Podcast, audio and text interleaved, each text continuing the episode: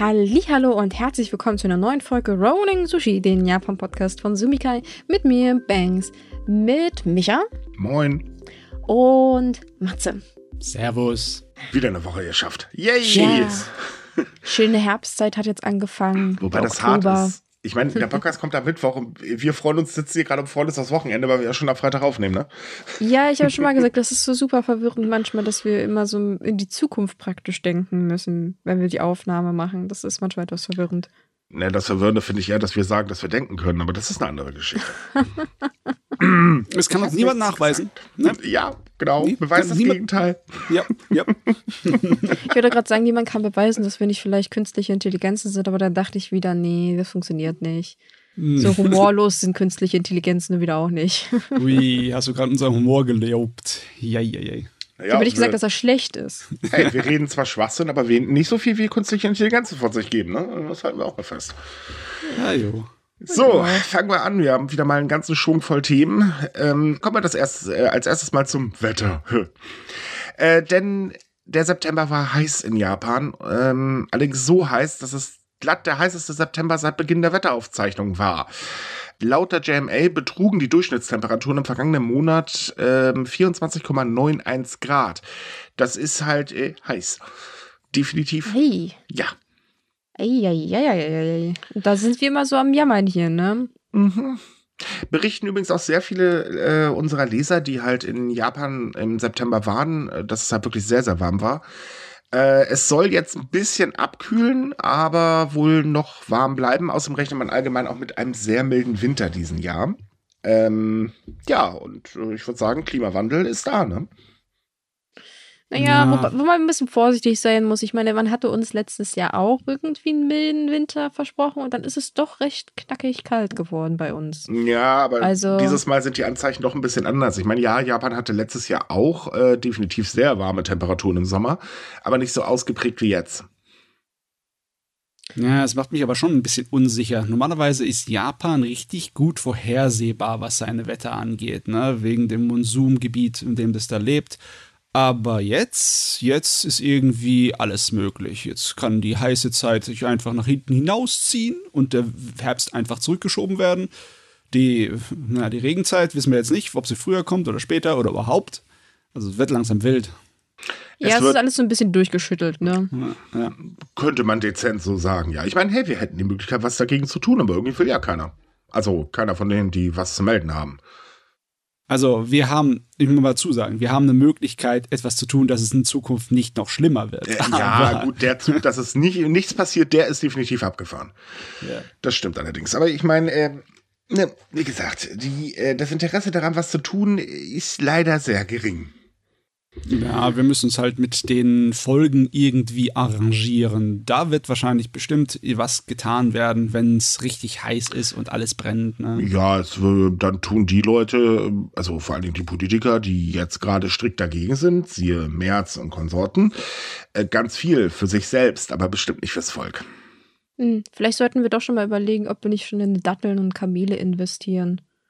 Sollen Ja, sie ganz ich gut hab tun im Wüstenklima. ob ich, ob ich in meinem Garten nicht demnächst mal Sachen anbaue, die eigentlich normalerweise nicht für diese äh, Breitengrade gedacht sind und gucken, ob es funktioniert. Ne? Wir haben zum Beispiel eine Bananenpalme stehen. Die ist zwar noch nicht so groß, aber es könnte ja bei steigenden Temperaturen langsam funktionieren, ne? Ja, könnte. so, kommen wir zum nächsten Thema, würde ich vorschlagen. Klimawandel kriegen wir ja sowieso alle wahrscheinlich genug um die Ohren. Ja, Ähm, es ist ja so, dass sich bei der Atomkraft die Meinungen streiten. Es gibt durchaus Befürworter, leider auch wieder in der Politik sitzend, aber komischerweise auch sehr viele Menschen, die immer äh, von sich geben, "Ha, Atomkraft ja voll toll. Das kann man auf Twitter oder X gerade sehr gut beobachten, eine super nervige Diskussion. Ähm, es gibt aber auch sehr viele, die sagen, äh, Atomkraft ist eine blöde Idee, was logischerweise eigentlich auch der Fall ist, weil wir wissen, Atommüll ist jetzt nicht unbedingt gerade das, was ein freiwillig ein Strahlen ins Gesicht zaubern würde. Und äh, Japan sagt halt, naja, wir brauchen unsere Atomkraftwerke, weil wir haben da so ein kleines Energieproblemchen des Öfteren, vor allen Dingen bevorzugt im Sommer und im Winter. Ähm, und dann wurde halt beschlossen, na ja, dann lassen wir doch mal ältere Reaktoren einfach über die aktuell möglichen 60 Jahre hinauslaufen. Äh, jetzt ist es allerdings so, dass in ähm, Kagoshima eine Bürgerinitiative gesagt hat, nee, nee, nee, Freunde, so nicht. Denn der Gouverneur dieser Präfektur hatte damals im Wahlkampf vor äh, zwei Jahren ungefähr nämlich noch gesagt, na, das wird genau geprüft und so weiter. Kaum war der Wahlkampf vorbei, er hatte seine Posten, sagte er dann, ja, nö, da gibt's keine bürgerliche Abstimmung und so weiter, machen wir jetzt einfach. Und äh, die Bürgerinitiative hat ihn jetzt eine ziemlich gewaschene Petition unter, äh, übergeben. Und ähm, naja, jetzt muss er eben eine Verordnung für eine ähm, äh, für ein Referendum eben vorlegen. Jetzt hat er keine Wahl mehr. Tada! Ah ja, es ist schön. Manchmal vergisst man es ja, aber in Japan ziehen noch die Regeln und die Kontrollmechanismen eines bürokratischen Staates, eines demokratischen Staates. Naja, ne? nicht immer, aber meistens. Ja, ja. Ja, ja. Also es ist so, dass die Unterschrift äh, oder beziehungsweise die Petition wurde von etwa 70 Prozent aller Wahlbeteiligten in der Präfektur unterschrieben. Und das ist deutlich mehr als die Anzahl an Unterschriften, die eigentlich zu äh, gebraucht werden. Es geht dabei übrigens um das Atomkraftwerk Sendai. Das hat ähm, zwei Reaktoren, die jetzt wieder in, äh, anfahren sollen. Das ist einmal Reaktor Nummer eins. Der wird im Juli 2040 40 Jahre alt und äh, Reaktor Nummer zwei, der wird im äh, November 2030, glaube ich, waren das. Ähm, ebenfalls 40. Das ist natürlich schon wirklich alt und die Leute machen sich halt Sorgen. Ist ja auch verständlich. Ich meine, wir hatten uns ja darauf geeinigt, dass Japan so.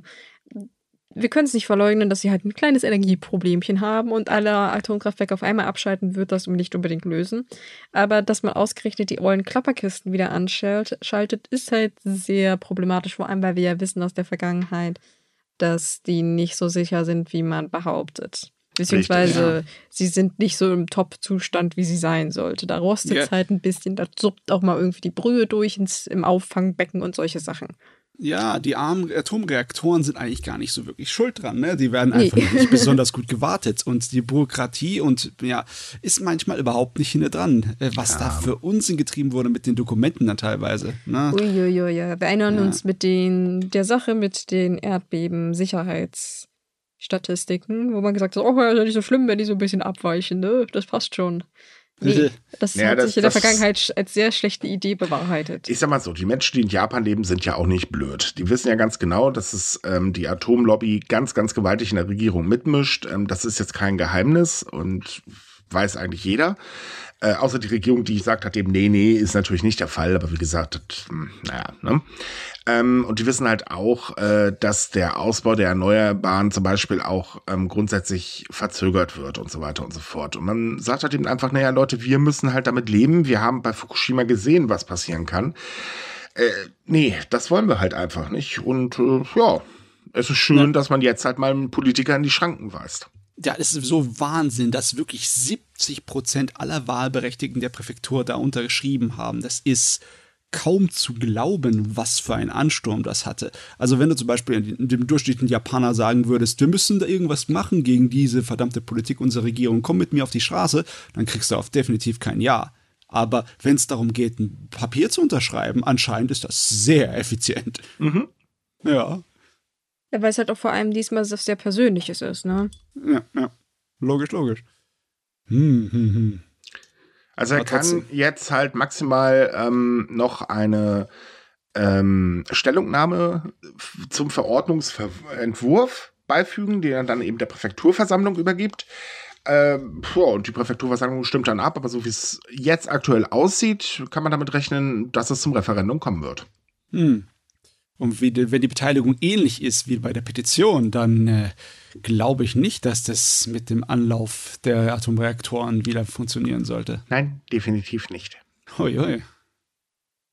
Und wenn das Schule macht, wird's lustig. Ja, das gibt eine Schelte von der Bevölkerung für die Politik der Regierung da. Richtig. Hm.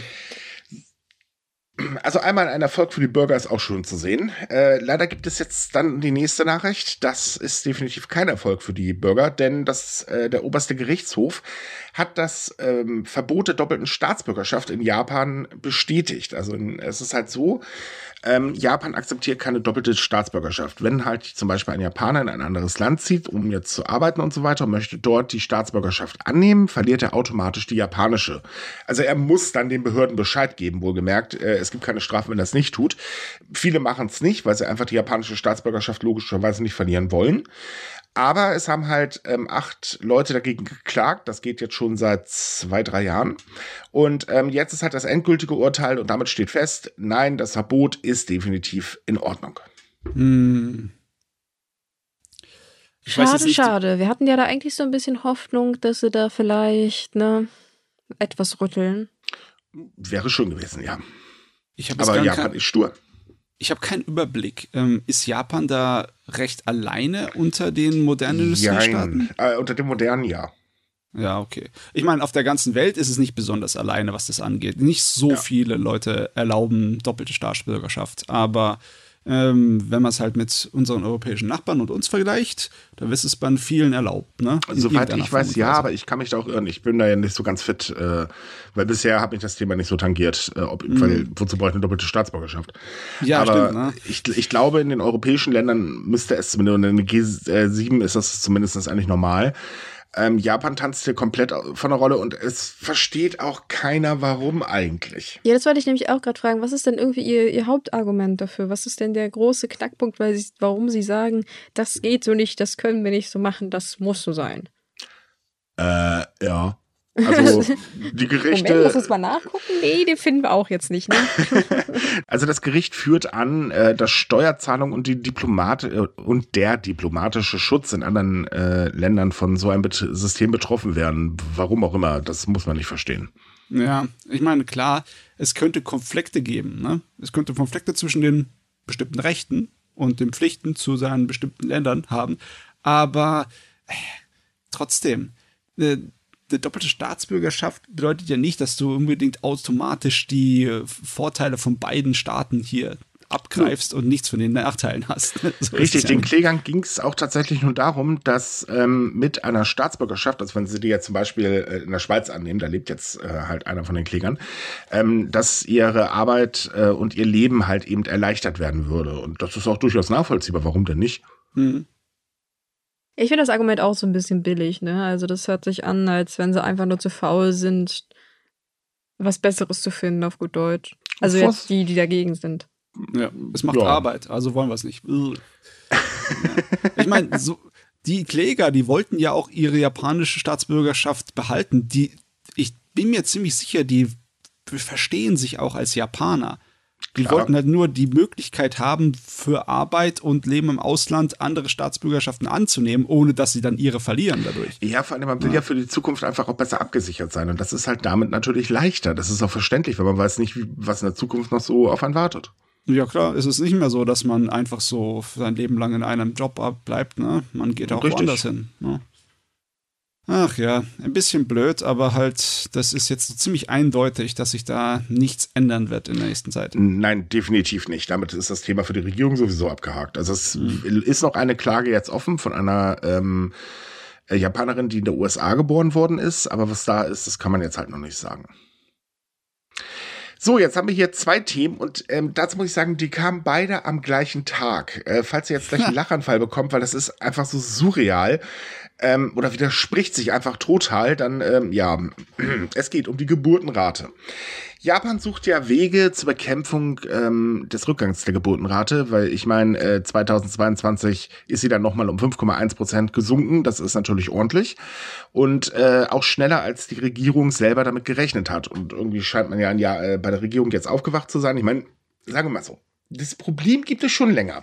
Ja. Äh, die Regierung hat aber sehr lange gepennt und das Thema war zum Beispiel bei den letzten Wahlen überhaupt kein Ding, das hat niemanden interessiert.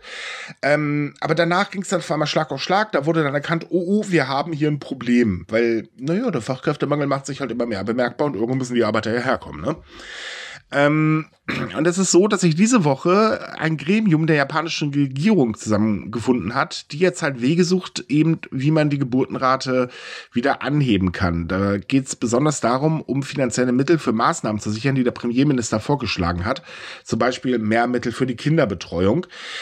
Was Experten allerdings auch sagen, aha, schöner Witz, das Problem wird sich damit nicht lösen lassen. Ähm, es soll das Kindergeld ausgeweitet werden und es soll ein System eingeführt werden, dass es halt Kindern ermöglichen soll, ihr Kind in eine Tagesstätte zu geben, egal ob sie arbeiten oder nicht. Mhm. Außerdem soll die Hochschulbildung gefördert werden und die Bekämpfung der Armut und des Missbrauches. Ähm, wie genau das aussehen wird, das weiß man halt noch nicht. Aber dafür wird auf jeden Fall sehr viel Geld nötig. Und jetzt wird halt überlegt, hm, wo nehmen wir das Geld her? Ähm, ein Vorschlag ist die Erhöhung der Sozialversicherungsbeiträge. Das heißt also im Prinzip genau genommen eine Steuererhöhung, wenn man es jetzt mal ganz genau nimmt. Ja, ja. Ähm, da kommt allerdings dazu, dass die japanische Regierung sagt, naja, wenn wir die Beitrag, äh, den Beitrag erhöhen müssen, müssen wir halt eben Ausgabekürzung vornehmen. Da ist natürlich die Frage, wie man das eben erreichen will. Und da schlägt man wiederum vor, dass äh, die Sozialversicherungsausgaben gekürzt werden sollen. Das heißt also, man geht also ja den Weg des ähm, eigentlich den schwachsinnigsten Weg, den man gehen kann. Ja, besonders das ist überhaupt nicht irgendwie. Wie willst du sowas verkaufen an die Leute, ne? wenn du ihnen sagst, ja, ihr müsst mehr bezahlen, aber dafür kriegt ihr weniger. Mhm. Na, wie willst du das verkaufen? Es ist echt schwer, dafür Begeisterung hervorzurufen. Ja, außerdem muss man mal Folgendes überlegen. Ähm, Sozialhilfe fällt ja auch unter die Sozialversicherungsausgaben. Und wer bekommt ja. in Japan am meisten Sozialhilfe? Ach ja, das waren alleinerziehende Mütter. Ja, das, ah, das ist wieder so ein perfektes Beispiel für, wir haben nicht weiter gedacht als bis zur Überschrift. so ungefähr. Ich meine, wir hauen ja ziemlich oft bei Japan rein, weil sie denkt, sie kann alle ihre Probleme einfach nur mit Geld lösen, indem mhm. sie einfach viel Geld dagegen ballert. Aber in dem Fall müsste man eigentlich sagen, sie haben hier wirklich Nachholbedarf, wenn man sich überlebt, wie viele Leute in Japan leben und dass es trotzdem im Endeffekt nur die Hälfte ausgibt für den Bereich Kinderfamilie wie Deutschland dann hinken mhm. sie schon deutlich hinterher. Ne? Ja, das ist die schlechteste Bilanz im, äh, unter den G7-Staaten. Ähm, das ist also wirklich schon sehr, sehr wenig. Ja. Die Geburten werden auch weiter fallen. Da äh, stellt eigentlich niemand außer Frage. Äh, hinzu kommt, dass auch die Bevölkerung sagt, äh, pf, ist ja schön, dass ihr da was jetzt plant, aber ach, das wird nichts. Ja, hm. die, die, wissen halt, dass das nicht funktioniert, ne? Also Richtig. Also so, und jetzt kam am selben Tag folgende Nachricht. Es gibt nämlich ein staatliches Rabattprogramm für Arbeitnehmer, die einen Babysitter brauchen äh, während ihrer Arbeitszeit. Also sprich, um ihre Kinder halt äh, ähm, versorgen zu lassen, weil man zum Beispiel keinen Tageskrippenplatz bekommen hat oder so. Und genau das wurde am selben Tag, wie sich das Gremium zusammengefunden äh, hat, eingestellt, weil die finanziellen Mittel erschöpft sind. So, jetzt könnte man ja sagen, okay, ist ja gar kein Problem, dann pumpen wir jetzt neue Mittel rein. Nee, eben nicht. Genau das will nämlich die zuständige Behörde nicht. Damit ja, halt, ist stopp. das jetzt weg. Ja, halt, stopp, stopp, stopp, stopp. War, war nicht gerade eben die Rede davon, dass Japan mehr Geld ausgeben muss, auch wenn es richtig weh tut für mhm. alle Beteiligten. Mhm. Und jetzt auf einmal heißt es, nein, wir geben nicht mehr Geld aus. Also kommunizieren die einzelnen Behörden miteinander? Wissen die voneinander, das Schlimme ist, es ist ein und dieselbe Behörde, die dafür zuständig äh, ist. Oh Nur noch Gott. bei dem einen Thema spielt der äh, Premierminister noch eine äh, Runde mit. Also kommen wir erstmal zu diesem Rabattprogramm. Dieses Rabattprogramm steht halt allen Arbeitnehmern zur Verfügung, die in Unternehmen arbeiten, die in die Rentenversicherung für Arbeitnehmer einzahlen.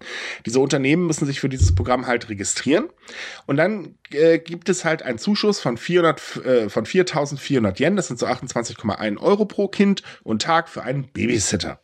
So, im aktuellen Haushaltsjahr wurden knapp eine Milliarde Yen dafür zur Verfügung gestellt. Das sind so ungefähr 6,1 Millionen Euro.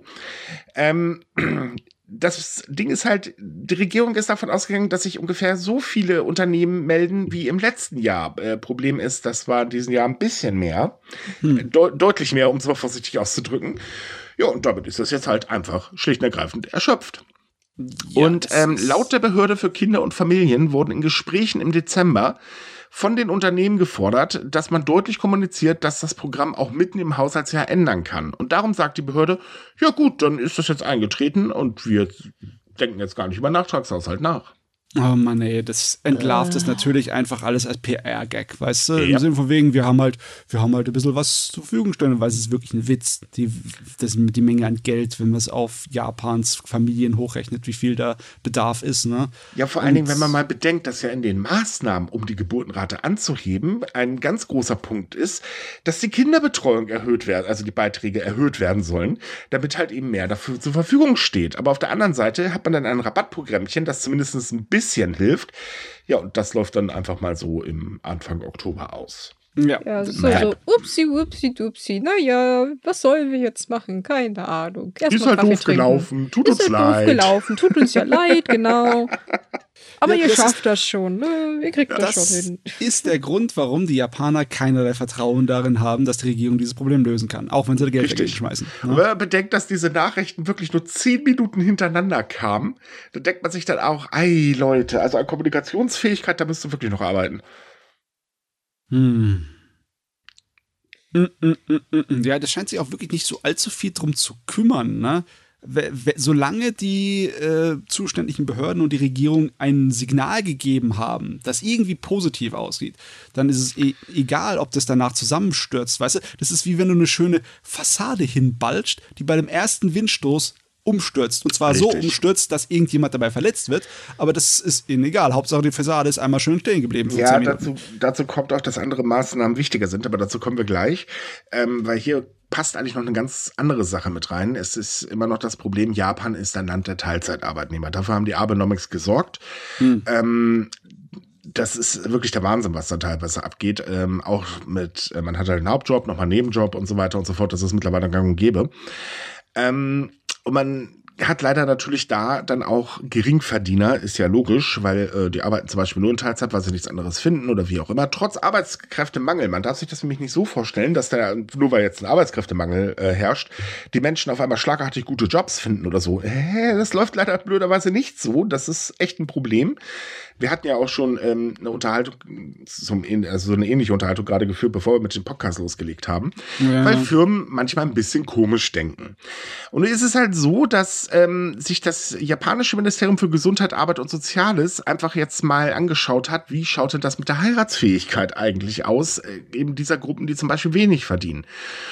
Ja, und dabei stellte sich heraus, dass nur etwa 10% der Männer im Alter von 21 bis 30 Jahren, deren Jahreseinkommen weniger als 2 Millionen Yen beträgt, das sind so 12.770 Euro, heiraten. Ja. Das ist wenig. Ist zu erwarten. Das, ja, würde ich gerade sagen, macht, macht doch Sinn. Ist ein Fluch der modernen Gesellschaft, weil mhm. die Japaner sind im Großen und Ganzen alles verantwortungsbewusste, vernünftige Leute, ne? Und die sagen nicht dann, ich, ich gründe eine Familie mit dem Geld, was ich da habe. Nee, nicht in Japan, das kann er gar nicht. Deswegen, das machen ja, sie, also es gibt ja dieses, die sogenannten Freeter. Ich weiß nicht, ob ihr davon schon mal was gehört habt. Ja, ja, ja. Ne? Weiß, Und ähm, das sind ja im Prinzip ähm, Teilzeit-Arbeitskräfte äh, größtenteils. Und ähm, die gelten halt auch als sozial eben nicht, wie soll ich sagen, als nicht sehr angesehen um das ja. mal vorsichtig auszudrücken. Und deswegen hat man dann auf den Heiratsmarkt halt auch tatsächlich weniger Chance. Das bestätigt übrigens auch tatsächlich äh, diese Statistik. Ähm, denn die Chance zu heiraten steigt an, je mehr man verdient. Also Was wenn man aber zum Beispiel auch Sinn macht, weil ich meine, wenn, wenn du heiratest, möchtest du ja irgendwie eine gewisse Absicherung haben. Vor allem, wenn du vorhast, eine Familie zu gründen. Yep. Wenn da kein Geld da ist, dann bekommt man auch keine Kinder offensichtlich, weil das ist halt echt riskant. Egal in welchem Land. Naja, und man möchte ja auch finanziell abgesichert sein. Ne? Das ist ja, also bei der Partnersuche spielt das mittlerweile ja auch eine große Rolle. Äh, Habe ich mir jedenfalls was sagen lassen. Ähm, es ist jedenfalls so, dass äh, das aber ebenfalls ein Grund ist, warum die Geburtenrate zum Beispiel so verflucht gering ist, weil ähm, ja, es gibt halt sehr viele Geringverdiener in Japan. Und deswegen sagt auch das Ministerium, Leute, wir müssen die Gehälter anheben, weil sonst wird das nichts mit der Geburtenrate. Ja, aber man könnte auch an anderer Stelle anhaken, ja. Äh, die Stellung der Frau ist einfach so mies in Japan, was das angeht. Was in, in der Arbeitswelt, ne? Es das ist einfach kommt noch so, erschwerend dazu dass wenn beide etwas geringer verdienen, könnten sie es wahrscheinlich trotzdem eine Familie leisten. Aber wenn die Frau dann halt in, na, wegen Mutterschaft den Job kündigen muss, kommt sie danach nicht wieder zurück. Wenn das gesichert wäre oder besser machbar wäre für die Mutter und sie genauso viel verdienen würde wie der Mann, dann hätte man das Problem nicht wirklich. Ne? Da müssen wir nicht die Löhne. Ja, es gibt, es, es, gibt aber noch viel weitere Probleme. Also zum Beispiel die Sache mit dem Unterhalt, äh, wie das mit der Zahlung aussieht bei einer Scheidung und so weiter und so fort. Da wird ja, ja momentan stimmt, auch drüber ja. diskutiert. Ähm, also es gibt so wahnsinnig viele gesellschaftliche Probleme, die eigentlich gelöst werden müssten vorher.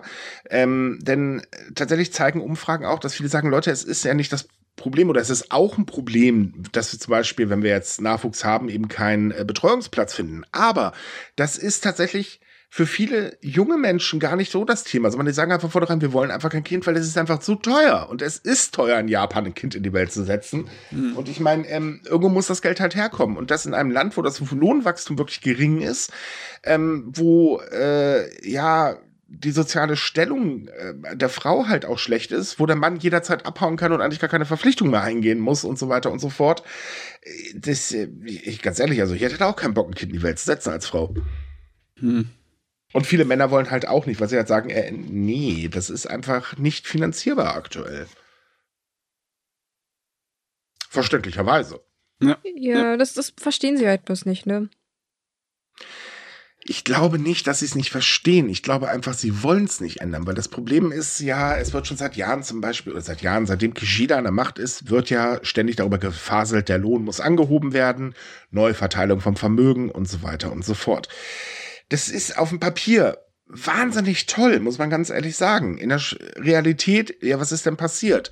Ja, es gab Lohnerhöhungen diesen Frühjahr. Ja, die waren auch tatsächlich mal wirklich hoch. Und was ist dann weiter passiert? Die Reallöhne sind im äh, August zum Beispiel laut den offiziellen Zahlen wieder gesunken, weil einfach die Inflation viel äh, mehr davon auffrisst. Die Ausgaben werden gekürzt, vor allen Dingen übrigens bei Lebensmittel und Bildung. Und jetzt überleg mal, man hat noch ein Kind damit rumhopsen. Ja, da kannst du die Ausgaben äh, bei, bei Bildung zwar kürzen und auch bei den Lebensmitteln, aber das ist fürs Kind definitiv ein ganz blöde Idee. Ja.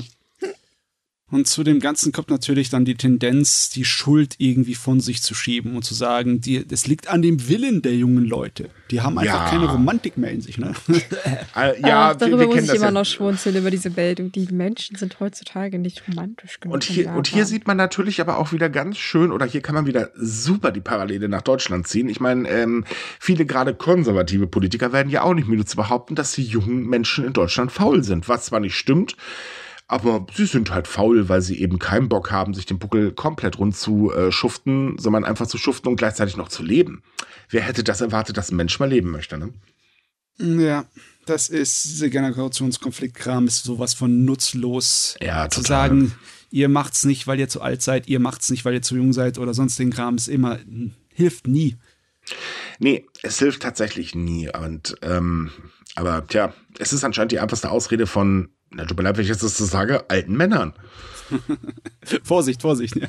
Ja, ich weiß, aber ich gehöre ja. auch irgendwann dazu, aber ich hoffe nie, also wenn ich anfange so zu denken, nee, ganz ehrlich, Leute, dann äh, war's das. Dann schließe ich die Tür ab und danach bin ich weg. Reicht. danach hört man nie wieder was von mir. Ja, das ist ja der alte Mann, der, aus, nee, der 100-Jährige, der aus dem Fenster stieg und einfach verschwand. Wird er zum Einsiedler, äh, zieht auf den Berg und erlangt Erleuchtung.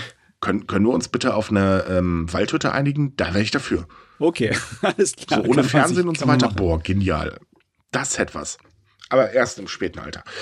So, ähm, das wichtigste Thema für den lieben Premierminister ist momentan aber, wie zum Teufel bekomme ich die Stimmung im Land äh, wieder besser hin? Also vor allen Dingen meine Zustimmung, weil die Zustimmung für das Kabinett ist ja momentan nicht sehr hoch. Mhm. Äh, genau genommen ist sie sogar extrem gering. Und da Kishida ja jetzt zwei Jahre im Amt ist, äh, reißen mal wieder die Spekulationen einfach nicht ab, dass es demnächst Neuwahlen gibt. Das ist nämlich so, dass gerade wieder mal befürchtet wird, dass jetzt am äh, 20. Oktober, da beginnen außerordentliche Parlamentssitzungen, dass er dann die Gelegenheit nutzt und sagt, naja, okay, dann lösen wir mal das Parlament auf und dann gibt es halt automatisch Neuwahlen. Hm. Ja. Die Angelegenheit, wo er die ganze Zeit hoch und heilig versprochen hat, dass das nicht auf dem Plan steht. Mhm. Ah, okay. Ja, also in der letzten Zeit ist er auch schon ein bisschen zurückgerudert. Da hat er dann auch schon ein bisschen so in Richtung Neuwahlen argumentiert. Für ihn wäre das auch wichtig, um seine Macht tatsächlich zu stärken. Ähm, das Ding ist halt, naja, die Zahlen fallen und äh, jetzt ist das, was ich vorhin meinte, es gibt gerade was viel Wichtigeres. Äh, er hofft nämlich ganz gewaltig, dass Wirtschaftsmaßnahmen, die er jetzt gerade plant, ähm, die Stimmung wieder anheben werden, weil sie halt eben die Inflation bekämpfen sollen. Was er bisher allerdings so von sich gegeben hat an möglichen äh, enthaltenen Maßnahmen, sieht nicht unbedingt danach aus. So zumindest einhellige Meinung von Experten. Hm. Auch Ökonomen genannt. Ja, ja. versucht also wieder dasselbe Spielchen wie eigentlich das ganze Jahr über schon zu spielen. Nein, das Kabinett hat er gerade erst aufgelöst. Das macht er jetzt nicht. Aber ja, Geld reinpumpen. Naja, im Prinzip Maßnahmen versprechen, darauf hoffen, dass sie den kleinen Leckerbissen fressen und dass sie mhm. dann die Klappe halten und denen in Ruhe lassen und zumindest ein bisschen positiver denken. Ja, aber er sollte eigentlich nach der letzten Kabinettumstellung gemerkt haben, so einfach ist das nicht mehr. Denn es ist tatsächlich so, das ähm, Kabinett wurde ja umgestellt letzten Monat.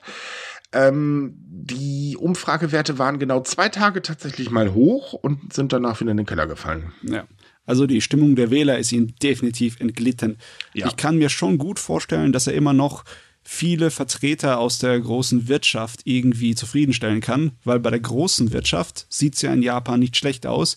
Die rechnen mit sich gute Jahre aus für die nächsten paar.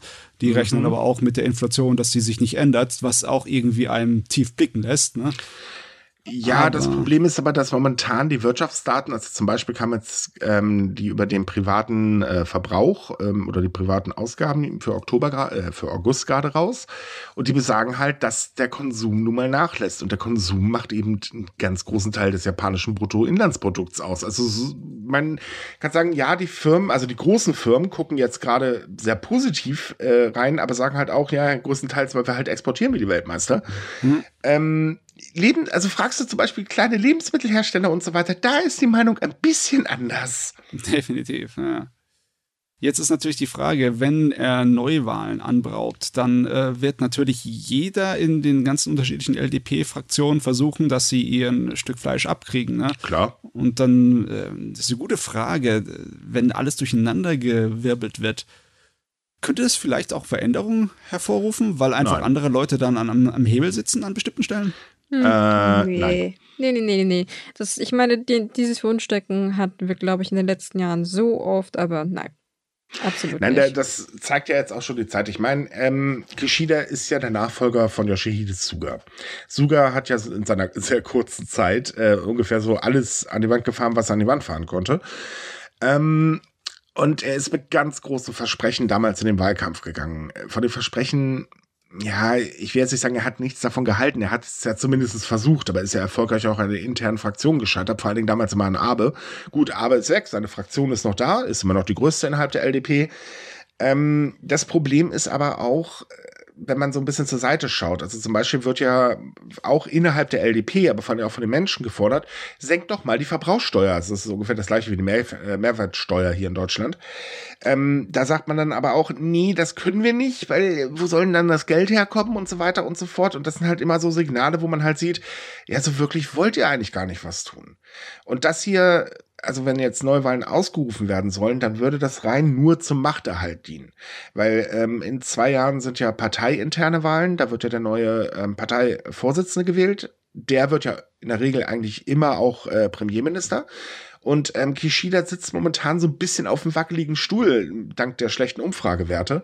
Und mit Neuwahlen könnte er halt seine Macht erstmal wieder festigen. Ja, aber Ja, aber wirklich ich habe so langsam eigentlich das Gefühl, dass die Wähler sich eigentlich nicht mehr so. Also ich meine, intern vielleicht, aber ich meine, bei der Beliebtheit in der Bevölkerung wird ja, glaube ich, nicht so viel rütteln, weil ich denke, die Bevölkerung weiß mittlerweile, was für ein Spielchen gespielt ist und die haben auf gut Deutsch wirklich einfach nur die Schnauze voll. Die sagen, macht euren Scheiß doch bitte richtig endlich mal. Zeigen ja tatsächlich auch die Umfragen, weil Das meine in ich den ja. Also ich Umfragen denke geben nicht, dass immer mehr, das. Hm, sorry.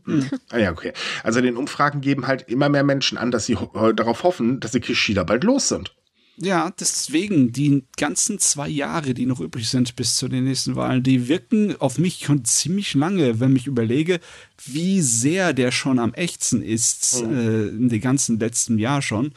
Und wie wackelig das ist, das wirkt mir für mich nicht nur wie ein Stuhl, sondern fast schon wie ein Rasiermesser, auf dem Also man, man rumtanzt. muss mal ganz ehrlich sein, er macht auch Sachen richtig. Also zum Beispiel außenpolitisch ist Kishida unglaublich stark. Da Ja, ja. tritt er wirklich gut auf. Japan war ähm, oder hat noch nie so viele Signale außenpolitisch gesendet wie jetzt unter Kishida. Innerpolitisch ist das halt so eine Sache, weil er halt einfach mit zu viel Fraktionen zu kämpfen hat und ähm, ja, innerhalb dieser Fraktion, jeder versucht ja seinen eigenen Kopf irgendwo durchzusetzen. Und ähm, solange sich dann aber nichts ändert, gerade in der jetzigen Zeit, weil ja, wenn Brot und Spiele da sind, okay, wunderbar, aber was viel, äh, zum Beispiel, wenn das Brot auf einmal weg ist, dann Ja. wird das Volk halt unruhig. Und genau in dieser Situation ist dann, das Brot ist halt bald alle. Weil die Preise in Japan gehen nun mal leider immer weiter durch die Decke. Ähm, ist ja klar, wir haben halt gerade momentan eine weltweite Inflation und ähm, auch wenn jetzt alle Aussichten positiv sind für die Wirtschaft und so weiter und so fort, aber man muss auch bedenken, dass die Weltsituation allgemein sehr unruhig ist. Also wir haben hier auf der einen Seite einen Krieg, dann hört man ja ähm, im Kosovo drehen sie gerade wieder auf und so weiter und so fort. Also ist halt so eine Sache, ne? Da hat man noch zwei Nachbarn, die ein bisschen, äh, dezent gesagt, nervig sind. Ähm, und das schürt halt alles Unruhe. Und ähm, die Befürchtung, auch in, der, äh, in einem Teil der Bevölkerung, das sind ja wohlgemerkt nicht alle, aber ein Teil zumindest, sagt halt, okay, wenn es jetzt knallt, dann knallt es halt richtig und dann haben wir ein richtig großes Problem. So, und ähm, diese Unruhe ist halt da. So, plus Inflationsdruck, man muss halt sparen und so weiter und so fort. Puh, und das ist kein Wunder, dass sich das bei den Umfragewerten irgendwann bemerkbar macht, wenn man halt ja. eben sagt, ja, wir vertrauen der Politik nicht, dass sie das regeln kann. Was man echt nicht gebrauchen kann, ist jetzt Chaos in der Politik. Ne? Wenn es jetzt andauernde Neuwahlen geben würde und alles drunter und drüber geht, ja. dann ähm, ist die Regierung ja nicht besonders handlungsfähig. Und das will natürlich keiner, dass das passiert oder auf längere Zeit sich irgendwie ausdehnt.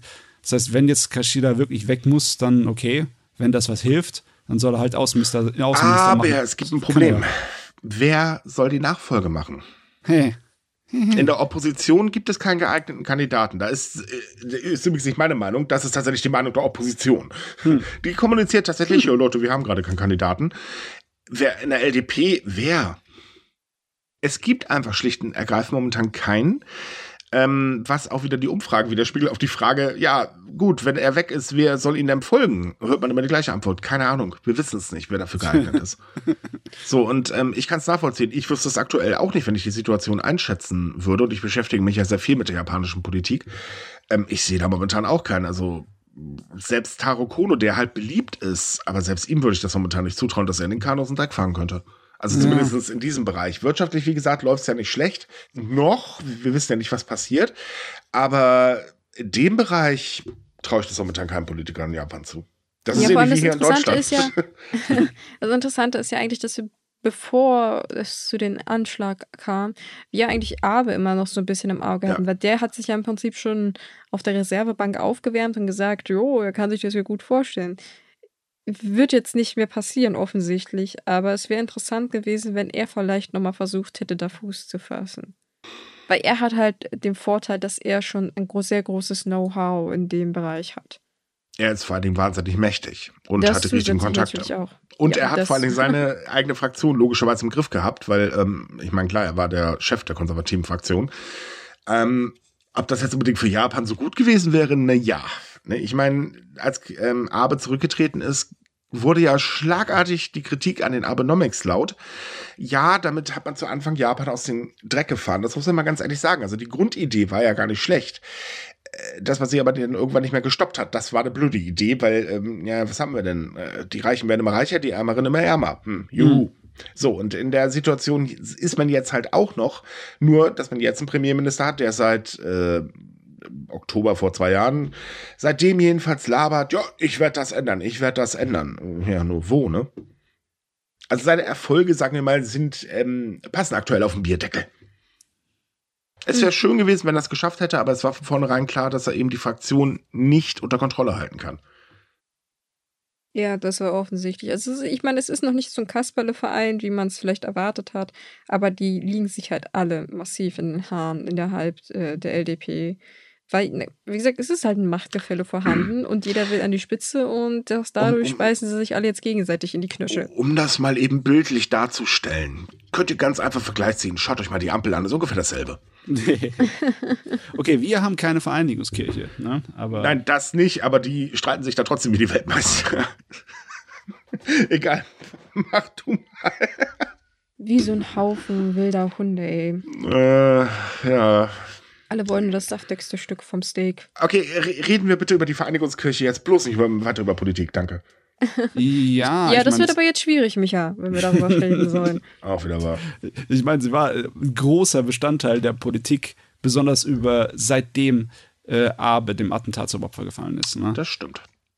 Und das ist eine Angelegenheit, mit der auch zum Beispiel Südkorea schon heftig zu kämpfen hatte, aber wir kennen das gar nicht.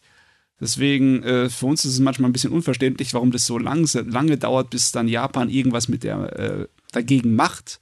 Aber nach einigen langsamen Schritten, wie zum Beispiel dem Verbot von diesen, ähm, diesen Verkaufen ne, von äh, so, ja, im Endeffekt Ramschzeugs ne, fürs geistliche Wohl, Ja, da kommt jetzt tatsächlich Bewegung da in die Sache und dass man die Vereinigungskräfte sogar auflösen könnte. Ne? Richtig, tatsächlich ist es so, dass die japanische Regierung jetzt eine gerichtliche Auflösung ähm, dieser, ich nenne sie jetzt mal Glaubensgemeinschaft, ähm, erwirken möchte. Und ähm, das folgt jetzt halt wirklich monatelangen Untersuchungen.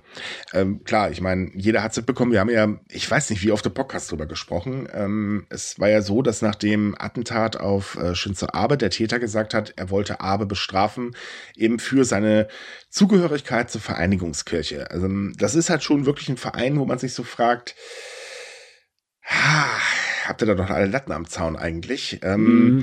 Es ist so, was du ja schon angesprochen hast, diese spirituellen Verkäufe als Beispiel, wo halt wirklich Ramsch verkauft wird unter dem Argument, ja, damit könnt ihr eure Ahnen ähm, erreichen. Ne? Ich habe hier ein tolles Glas, da bezahlt ihr dann, weiß ich, 1000 Euro für, jetzt mal ganz doof, hab's aber nur für 50 Cent in China äh, bauen lassen. Also das ist ein ganz suspekter Verein.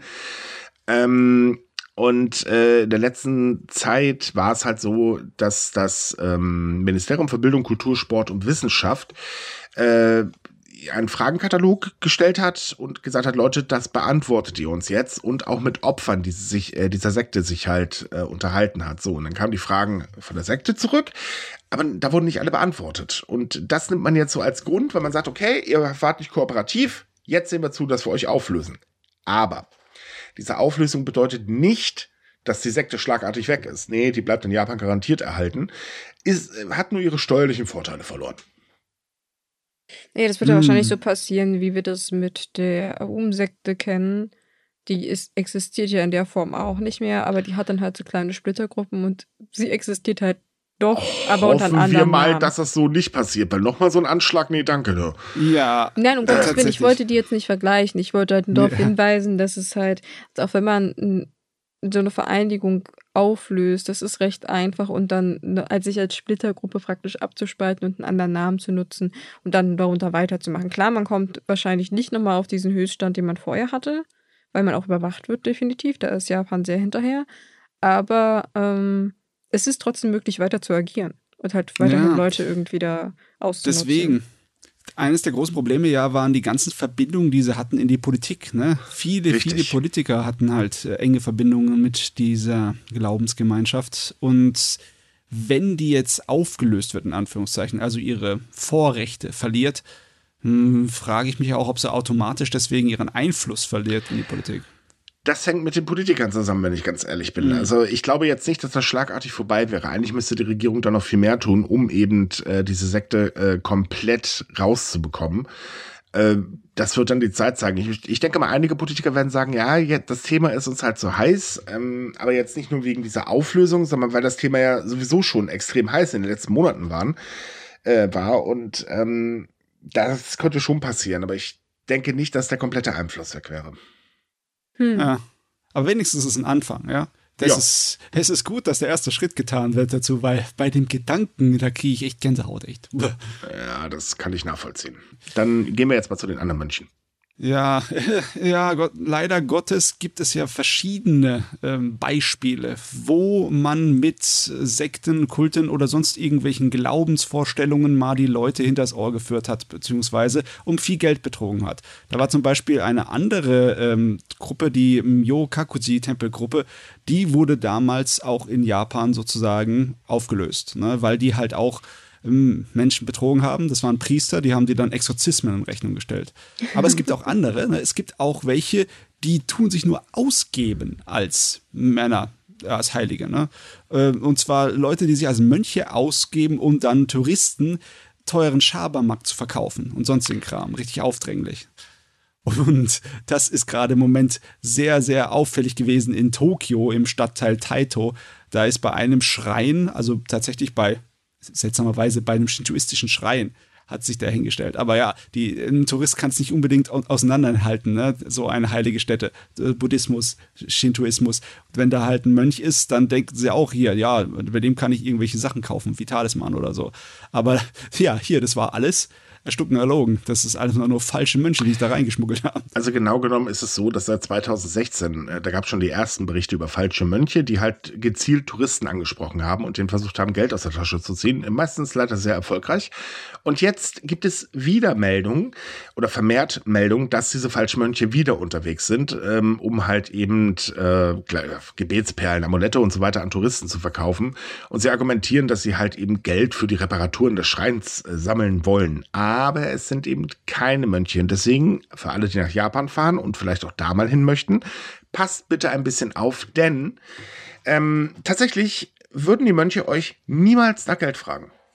Hm. Das ist, ja. Man muss aber dazu sagen, dass diese Masche schon sehr, sehr alt ist. Also äh, schon im historischen Japan haben Leute versucht, auf diese Art und Weise irgendwie Geld und Co. abzuzwacken. Ne? Ja, aber es ist tatsächlich nicht so weit verbreitet in der Öffentlichkeit, also im Gewissen der Leute. Also mhm. viele haben schon mal davon gehört, dass du in ein Vergnügungsviertel des Nachts aufpassen sollst, wer dich in ihre Bar einlädt, oh ja.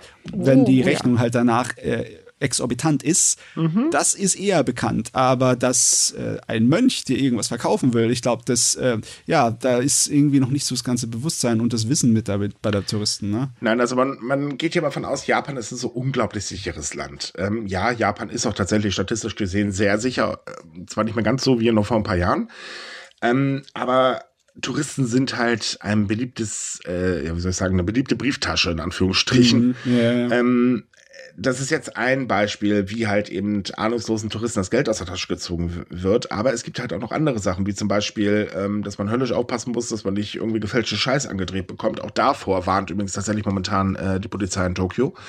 Also, liebe Leute, geht nicht ganz so unbedacht dahin. Auch in Japan gibt es Menschen, die euch einfach nur betrügen wollen. Ja.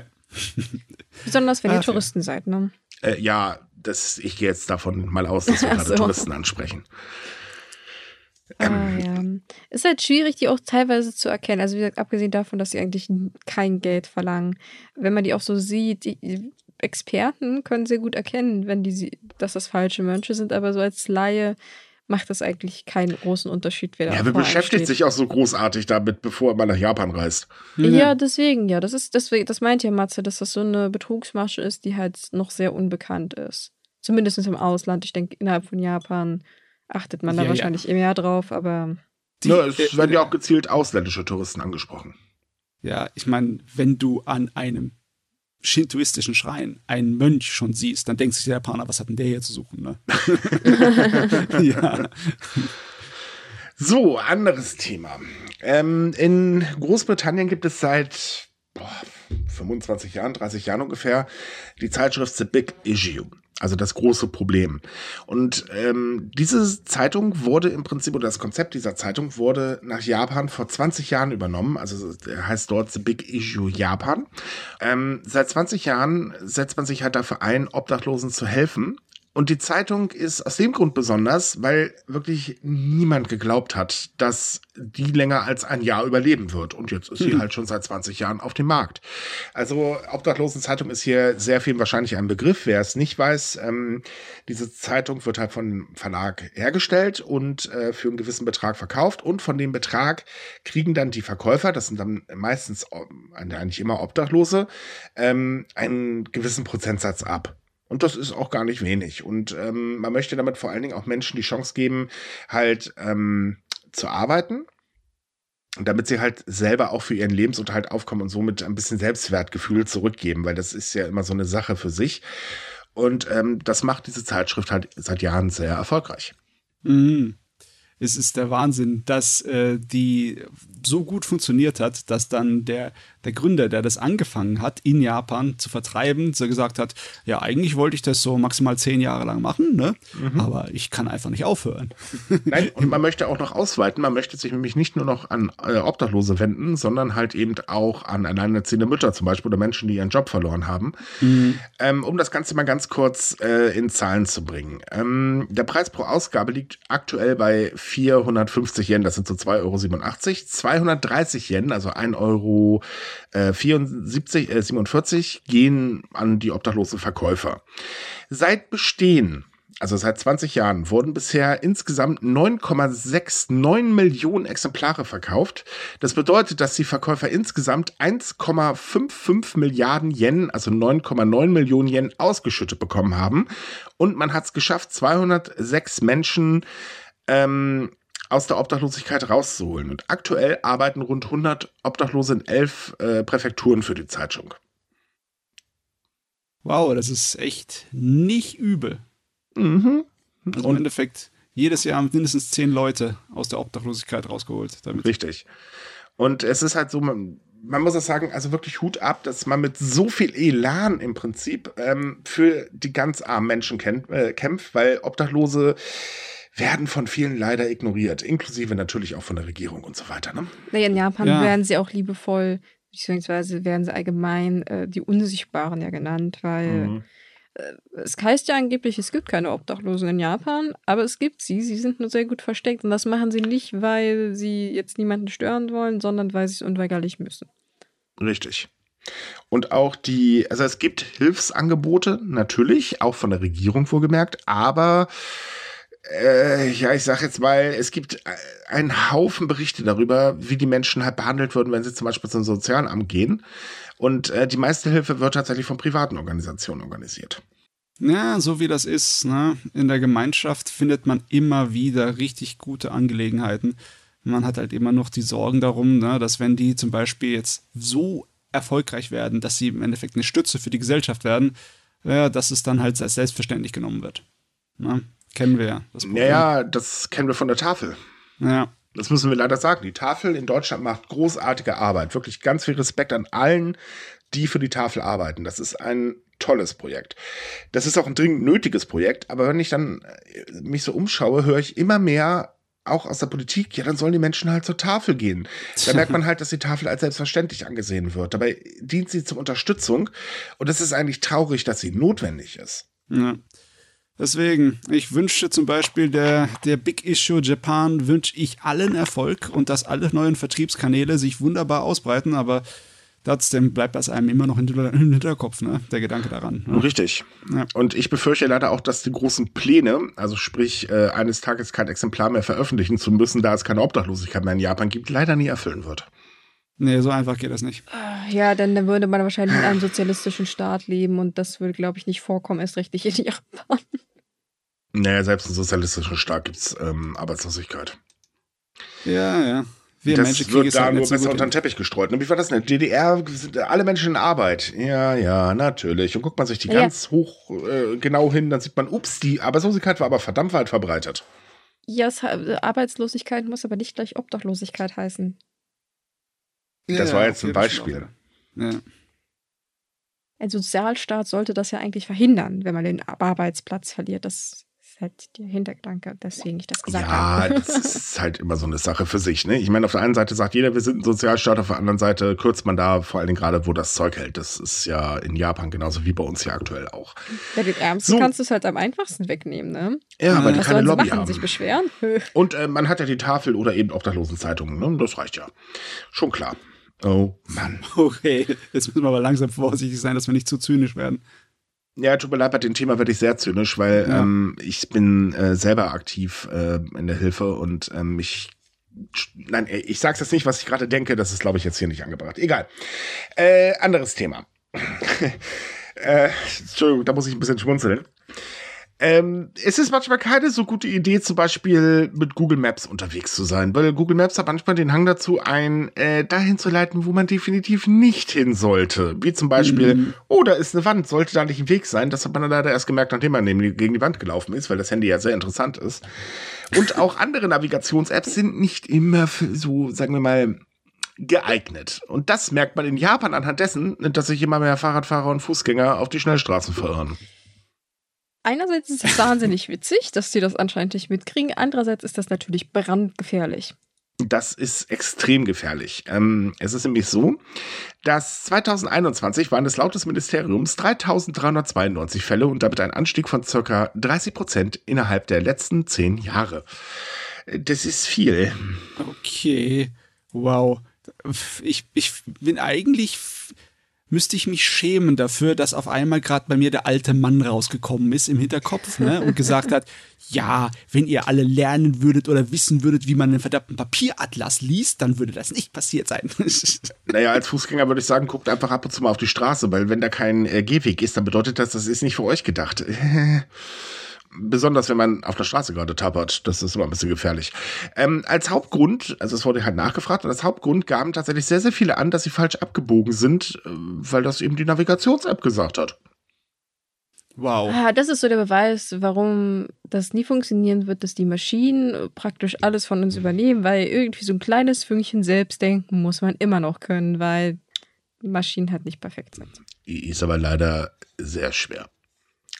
ja. Ah, ja. Das mit dem Selbstdenken wird, glaube ich, immer schwieriger. Vor allem, das ist ironisch ist, ich habe erst kürzlich gelesen, dass irgendwie ständig irgendwie Leute in Amerika in irgendwelche Flüsse und Seen fahren, weil mhm. das Navi da auch sagt, die sollen da lang fahren. Da denke ich mir auch so, der logische Menschenverstand sagt mir doch, wenn das Auto sagt geradeaus und ich stehe vor einem See, dass ich da nicht reinfahre. Du redest von der Menschheit. Von der Menschheit, wo es des Öfteren mal, äh, äh, äh, gerade in letzter Zeit, immer mehr äh, Berichte gibt von, ist beim Selfie vom Berg geklatscht. Wunderst du dich jetzt wirklich noch, dass die Leute mit Navigationsgeräten ins Wasser fahren? Ja, mein Lieblingsbeispiel ist immer noch, dass auf Mikrowellen draufsteht, man soll da drin keine Tiere trocknen. ja. Gott im Himmel.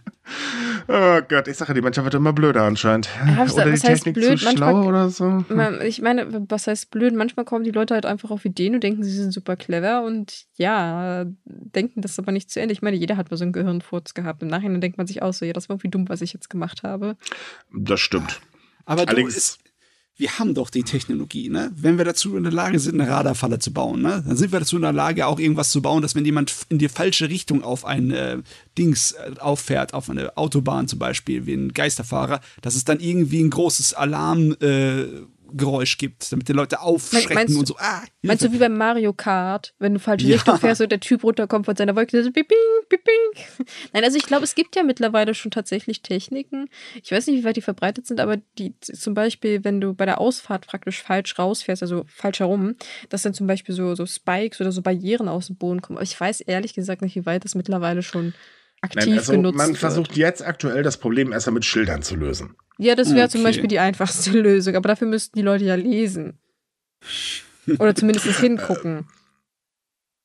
Ja, dies, nicht jeder hat ein Aufmerksamkeitsdefizitproblem. Äh, also, ähm, es gibt auch Menschen, die gucken ab und zu mal äh, vom Handy auf, habe ich mir mal sagen lassen. Vor allem, wenn man Auto fährt. Das ist, glaube ich, nicht so, dass man die ganze Zeit aufs Handy guckt. Mm, wünschenswert wäre es zumindest. Das wäre es tatsächlich.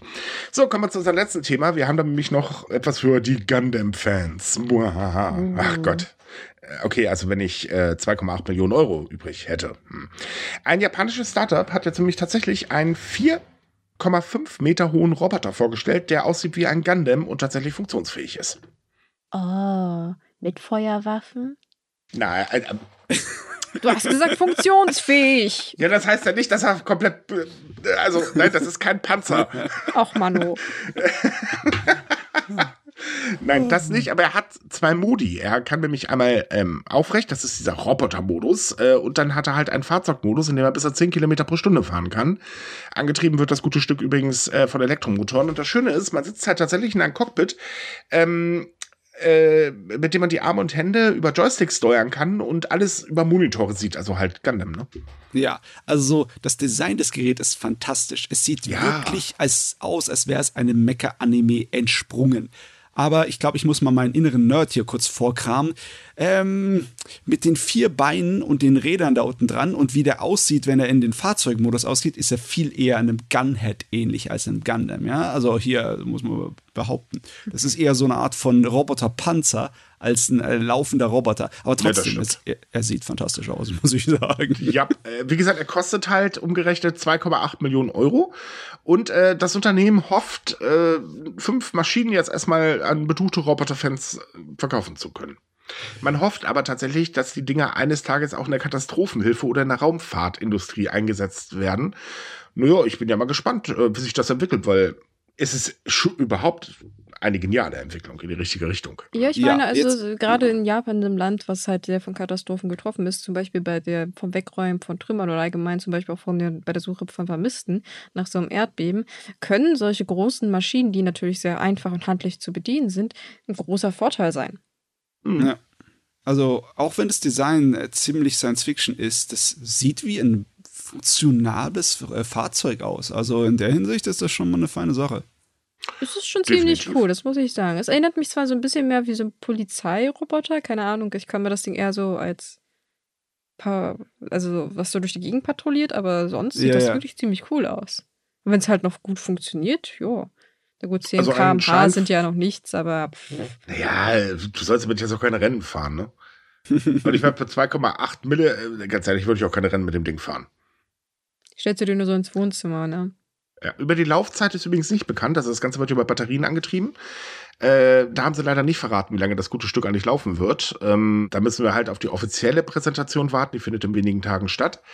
Ähm, wir haben ein Video äh, gepostet, das könnt ihr euch gerne mal anschauen. Das sieht auf jeden Fall trotz allem sehr genial aus, das Ding. Wir können eine Kickstarter-Kampagne machen zur Finanzierung. So 2,8 Millionen sollten wir doch schon zusammenkriegen, oder?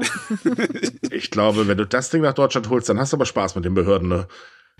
Das, ich glaube nicht, dass das durch die Zoll kommt. Das meinte ich damit. Könnte schwierig werden. Ich will aber, ich will einfach einen Brief vom Zoll bekommen, wo es heißt, ich soll meinen verdammten Riesenroboter abholen. Ja. Obwohl, Wir hätten da mal so ein paar Fragen wegen Ihrem Paket. Können Sie mal vorbeikommen, ne? Wobei, zugegeben, das wäre doch ziemlich lustig, wenn da sogar drin stimmt, Ihr Gundam ist da, aber kommen Sie bitte und holen Sie ihn ab. Ja. das hatte wirklich was. Nein, aber trotz allem, das ist echt beeindruckend, das Ding. Ähm, es ist interessant, wohin die Entwicklung geht. Es arbeiten ja sehr, sehr viele, ähm, also vor allem die Privatleute in Japan tatsächlich an den Dingern. Ähm, natürlich mit viel, viel weniger Background, äh, vor allem finanziellen Background, aber es wird ja heftig dran gearbeitet. Und ähm, insofern ist das schön, dass mal da was auf den ähm, Markt kommt. Ich bin vor allem ja. gespannt, äh, wie die nächste äh, Propagandasendung in China aussehen wird. ich meine, ja, PR gibt's kriegen kriegen wir noch eine Menge, äh, weil da soll auch ein äh, sich bewegender und steuerbarer Pet-Labor-Roboter irgendwann da kommen. Das wird mehr oh. so ein oh. Ausstellungsobjekt sein, aber also das ist nichts zum Verkaufen, aber trotzdem, der, dass die Japaner ihre Roboter lieben, das steht außer Frage. Ja. Ah, da gucke ich gerade ganz verträumt auf mein Pet Labor Model Kit im Regal. Ah, ja. Ja. Ah, ja. Ja, aber ich meine, es wäre halt wünschenswert, wenn, wenn die Dinger zu guten Zwecken einge also genutzt werden, weil es kann mir niemand erzählen, dass das US-Militär nicht auch an solchen Dingern bastelt, um, naja, für weniger gute ich Dinge sie zu benutzen. Dass, ich wette auch, dass sie in China daran basteln. Oh ja, natürlich. Ja. Äh, so. Will ich auch schon welche haben, ne? Das würde mich ehrlich gesagt auch nicht wundern. Nee, Drohnen sind nützlich. Ja. ja. Also, wir haben, haben jetzt ja erstmal Cyberwar, warten wir mal ab. Vielleicht ist die nächste Stufe dann halt eben Gundam War. Hm? Ja, die Menschheit ist kreativ. Ja, gut, das wäre dann, glaube ich, die Endstufe. Aber dann müsste ChatGBT ein bisschen besser werden. Und tatsächlich eine richtige KI, aber naja. So, liebe Leute, das war's für heute. Sind wir nämlich durch. Wir sind jetzt entlassen. Yay, ihr seid entlassen. Wir hoffen, es hat euch gefallen. Wenn ja, würden wir uns natürlich wie immer wahnsinnig freuen, wenn ihr uns weiterempfehlen würdet. Ansonsten, wir haben jeden Tag Japan News auf subikai.com für euch. Ähm, am äh, demnächst wieder auch oder einmal die Woche auch unseren Anime-Podcast. Da ist dann auch der Matze dabei. Ich übrigens nicht, also habt ihr ein bisschen Erholung. Ansonsten liked uns, wo ihr uns liken könnt und wir hören uns nächste Woche. Bis zum nächsten Mal. Ciao. Tschüss. Tschüss.